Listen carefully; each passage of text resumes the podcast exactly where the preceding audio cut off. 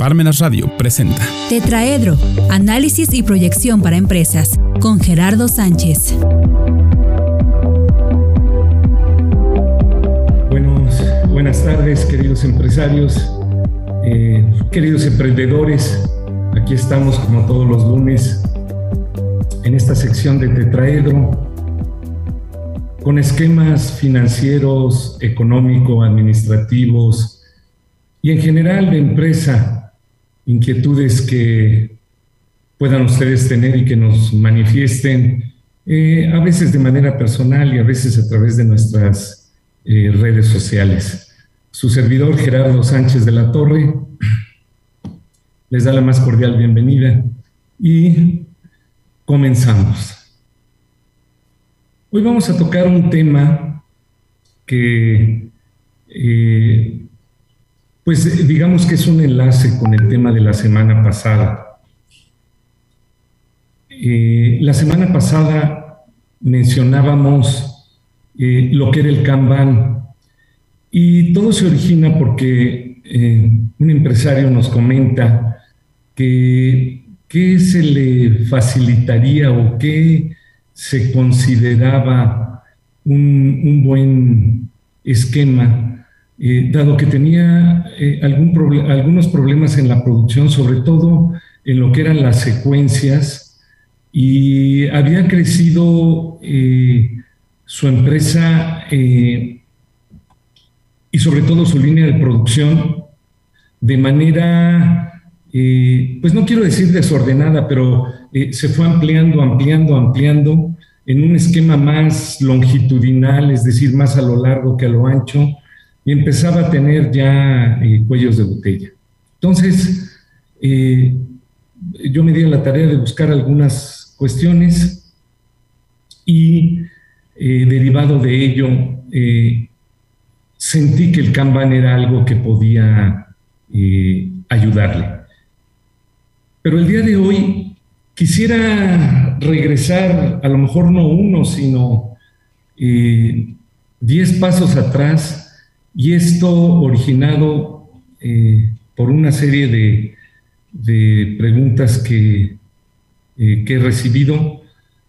Eh, les recuerdo, les recuerdo nuestras redes sociales.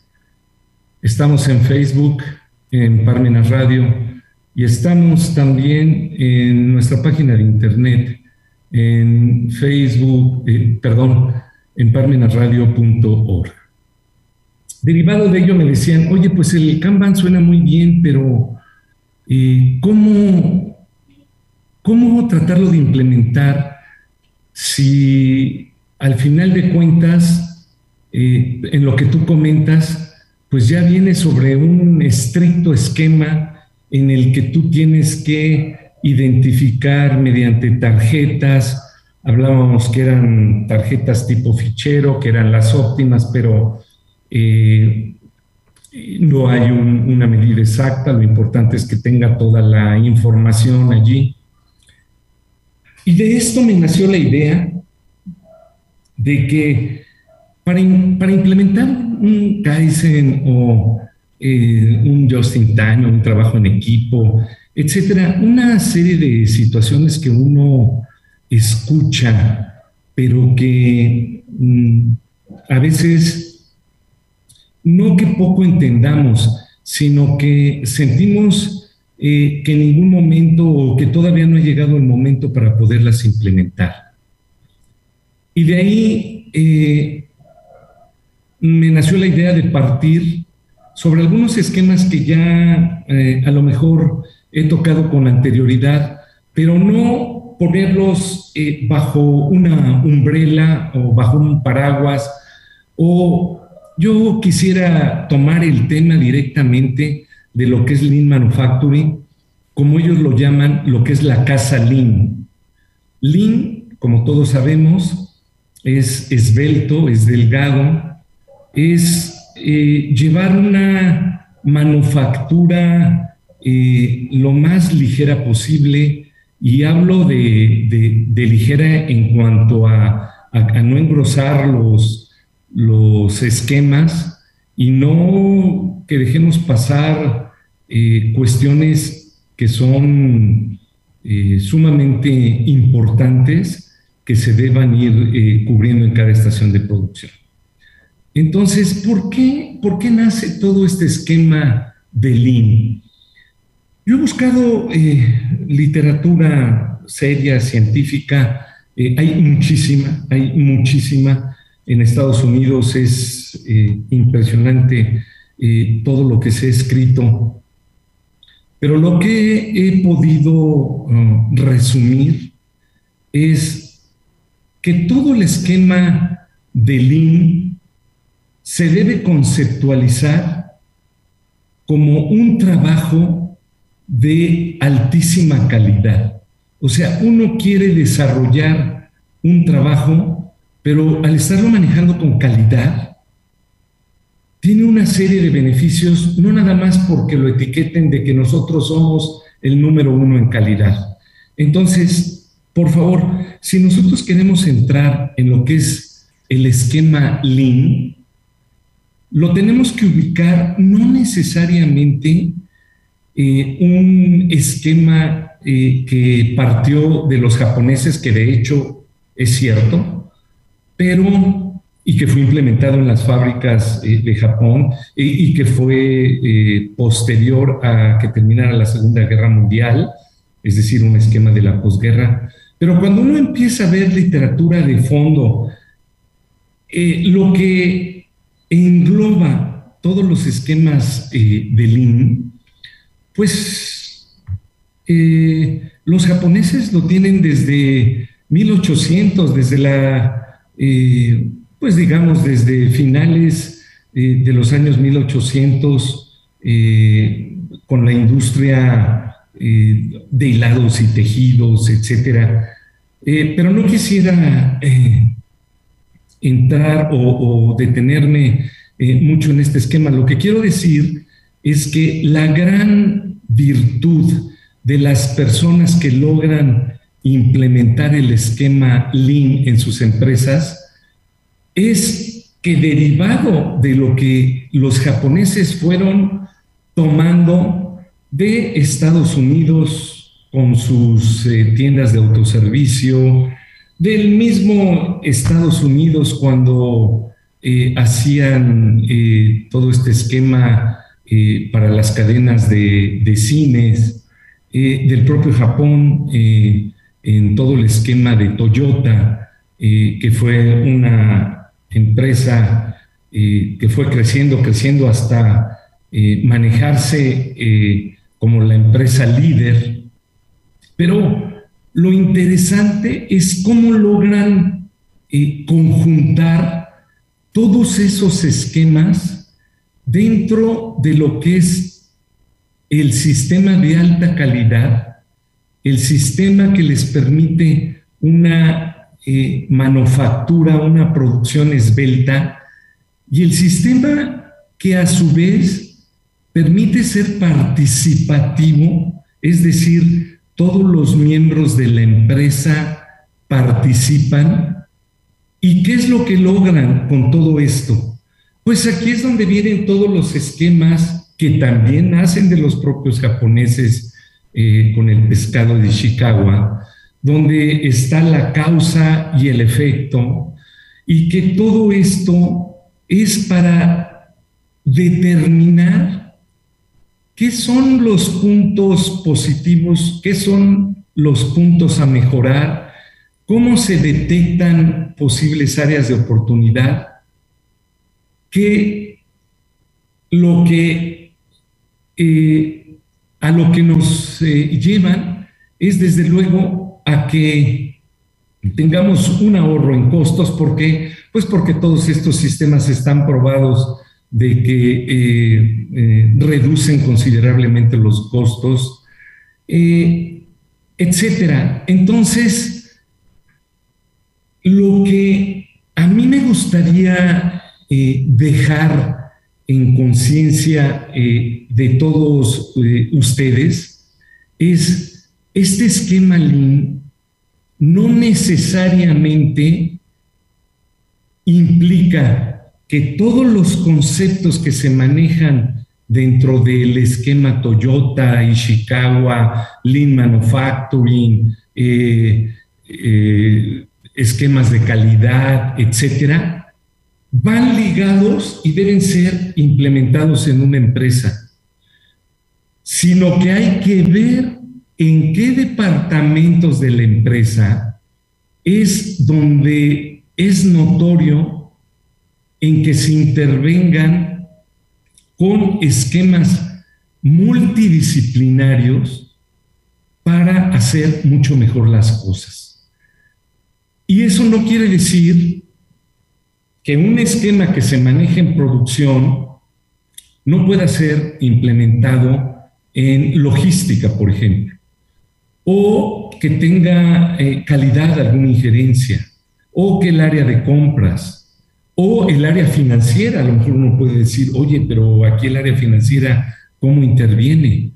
Entonces, cuando yo menciono de esa casa eh, que maneja Lean Manufacturing, él lo que trata con todo este esquema de alta calidad, de bajos costos, eh, de los tiempos de entrega que sean, se reduzcan, eh, que haya seguridad en el trabajo, que hayan esquemas de alta moral. Eh, nosotros sabemos cómo se comportan los japoneses y no quiero decir que todos nosotros no lo podamos hacer, pero estamos hablando de una filosofía de empresa.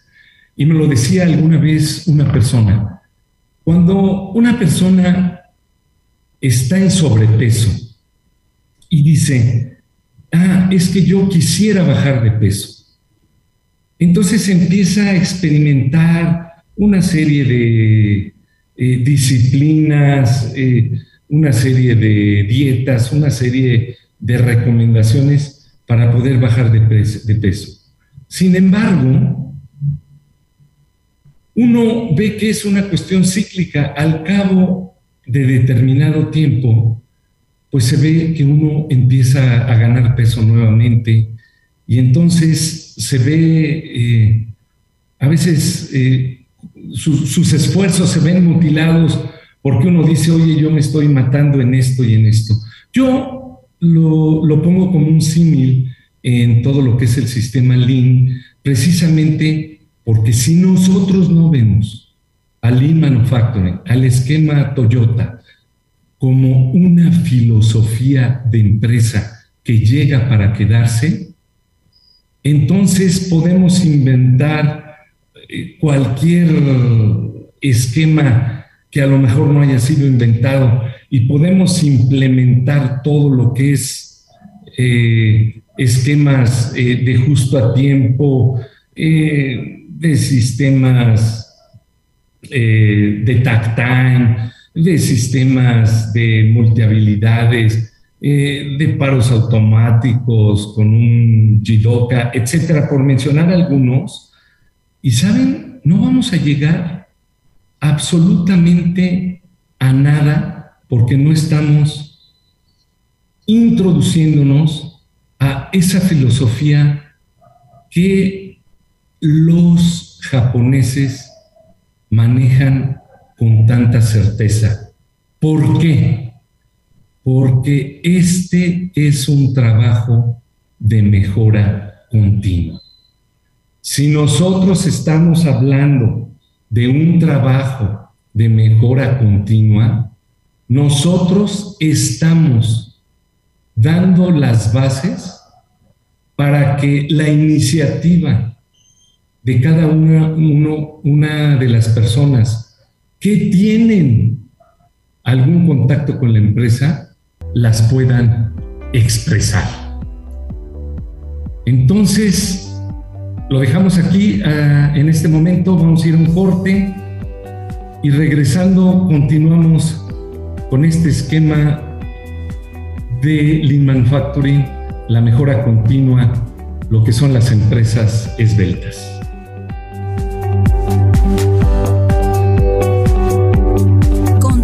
Continuamos.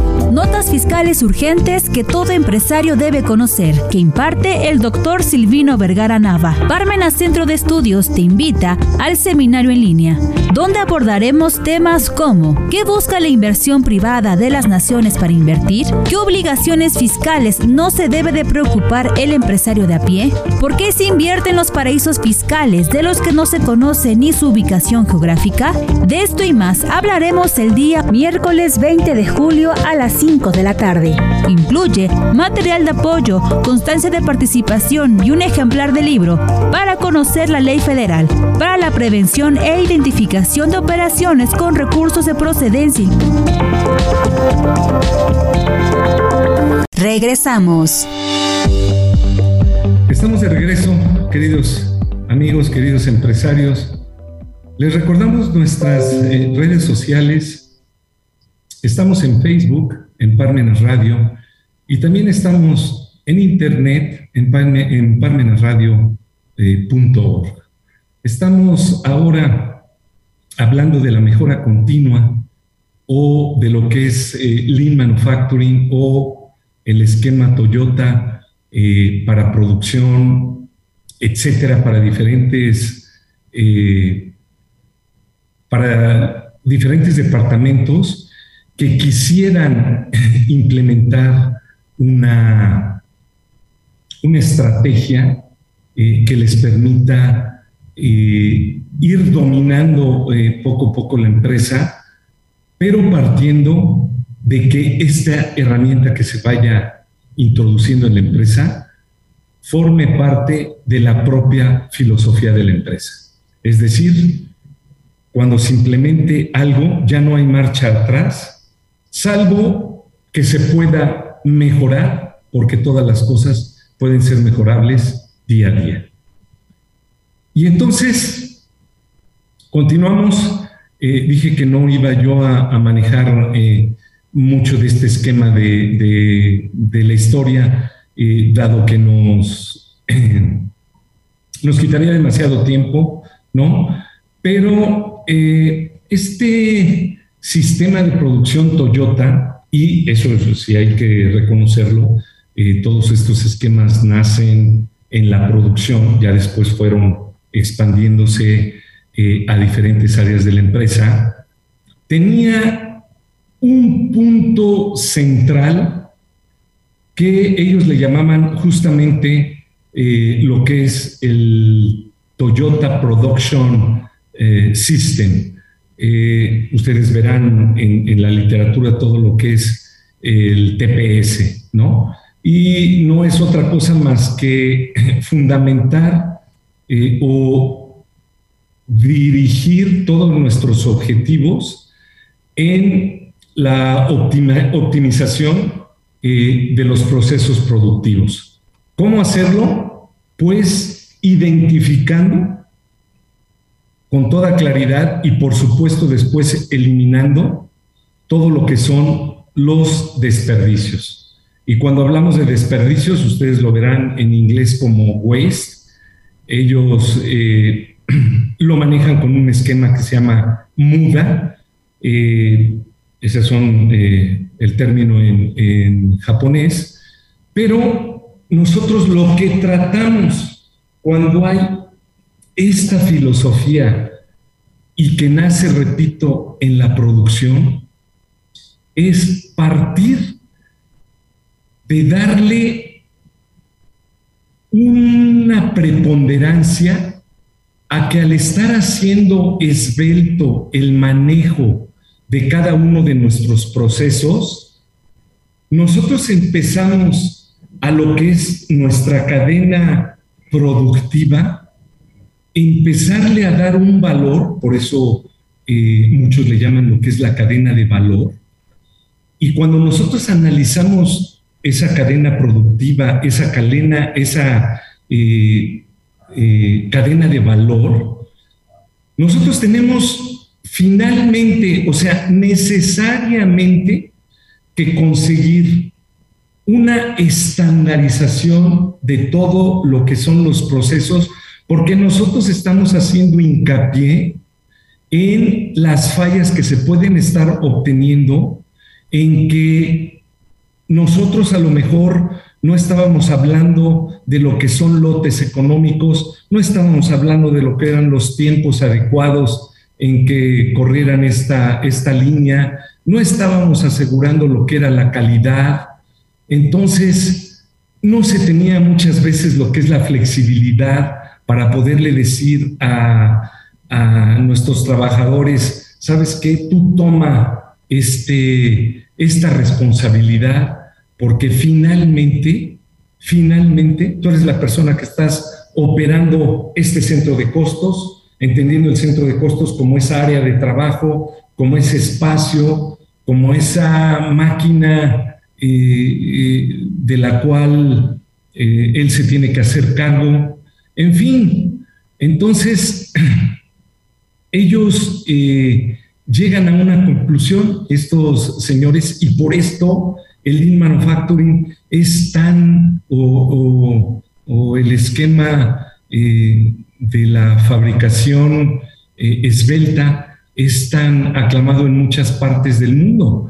O sea, porque ellos dicen que adaptando todos los equipos de fabricación y entendiendo cualquier, eh, cualquier esquema del cual estemos hablando, un dispositivo, una máquina, una herramienta, qué sé yo, cualquier cuestión, si nosotros adaptamos todos esos equipos que forman parte de la fabricación a las necesidades y capacidades reales con las que se cuenta, es decir, uno tiene que estar analizando qué capacidades tienen eh, las personas, eh, qué grado de especialización, eh, qué grado, de preparación, etcétera, manejando este esquema es como permiten con toda puntualidad empezar a desarrollar todo este eh, esquema eh, de producción esbelta. Y derivado de esto es uno de los primeros esquemas que ellos manejan eh, cuando hablan eh, de esquemas de calidad, es eh, todos los procesos Pocayoke. ¿Qué es el proceso Pocayoke? No, lo digo ahorita de una manera general. Es nosotros vamos a adaptar lo que tengamos que implementar de acuerdo a las habilidades de la persona que lo va a operar. Ya, ya veremos cómo cómo se desarrolla eh, eh, todo este esquema. También ellos, eh, siguiendo toda esta, esta secuencia, empiezan a hablar de manejar equipos de trabajo. Cuando nosotros manejamos equipos de trabajo, ya tenemos primero que saber escuchar. Segundo, tener objetivos claros para que todos nos conduzcamos hacia ello. Y entonces, la reflexión que se hace sobre lograr el objetivo es un objetivo común. Es decir, si el, el, objetivo es lograr una producción, una producción esbelta con determinados esquemas, pues todos esos equipos que haya en, los que se vaya dividiendo nuestra área de producción para lograr eh, detectar eh, posibles cuellos de botella, fallas y, poderlos eh, deshacer o poder entrar en, en mucho mejores esquemas, entonces, repito, todo lo que es la fuerza de trabajo, mientras forme parte de un equipo y tenga objetivos claros y disponibilidad, esa secuencia de fabricación será excelente. ¿no? Y desde luego lo que hemos dicho, tiene que haber, por supuesto, la innovación, nuevas ideas, eh, que los cambios sean rápidos, que no estemos eh, todavía eh, tartamudeando eh, cuando tenemos los equipos de trabajo eh, para expresar claramente lo que pudiera ser eh, determinada fabricación, en donde pueden entrar distintas piezas en, una misma línea de ensamble, distintos procesos en los que puede entrar el, esquema de supermercados, el fabricar lotes pequeños de distintas piezas, en general, todo lo que pueda ser una innovación para nosotros mantener toda nuestra fuerza de trabajo, nuestros equipos de trabajo, nuestras estaciones eh, operando eh, de la manera más productiva. Con esto se podrá también manejar esquemas en que cada máquina eh, pueda tener una relación con el proceso anterior cuando se requiera el que intervenga eh, esta máquina en el proceso. Y ahí, ahí estamos hablando de lo que era el sistema pool y es donde por primera vez podemos expresar con toda claridad lo que es el Kanban. Es decir, haciendo que cada máquina, por decirlo así, o cada estación que se encuentra anterior al proceso pueda avisar, pueda darle un eh, warning, pueda darle una alerta a la siguiente posición de las siguientes piezas que le están llegando o de los siguientes esquemas que le están llegando. Entonces, para ir eh, poniendo en sintonía eh, todo lo que es eh, este esquema de, manufactura esbelta, si no se tiene ya como filosofía de empresa que cada uno de los esquemas, desde que es el acceso a la planta por parte de los trabajadores, eh, cómo se presenta ese acceso, cómo se toma la lista de asistencia, cómo se identifica el primero del segundo y del tercer turno, cómo eh, se expresan esquemas de doblar turnos, eh, cómo va uno entrando a lo que es el área de vestidores, etcétera. Ni siquiera hemos entrado a la línea de producción y nosotros ya sabemos que hay esquemas que se han implementado y que seguramente se pueden con toda seguridad poder eh, mejorar y que muchas veces nosotros eh, no participamos en ello eh, porque pues nosotros somos parte del problema. Y si nosotros parte, somos parte del problema, pues nosotros tenemos que profundizar para poder destrabar todo esto esquema, ¿no? Entonces, al estar manejando esto, pues por supuesto que hay un manejo en costos eh, muy, muy importante, eh, sobre todo si se habla de, tener variedad dentro de todos eh, los números de parte que se fabrican. Ya no estaríamos hablando de que habría problemas de calidad, porque la calidad se está manejando en cada estación. Ya se podría saber sobre qué eh, tiempos, obviamente con eh, tiempos ágiles, con esquemas mucho más rápidos, este, cómo se puede eh, responder a algunas situaciones de manera muy efectiva y eficaz, ¿no? Y sobre todo, no se nos olvide, y lo manejábamos también en el Kanban, todo parte de un esquema pool, es decir, de la demanda de los clientes.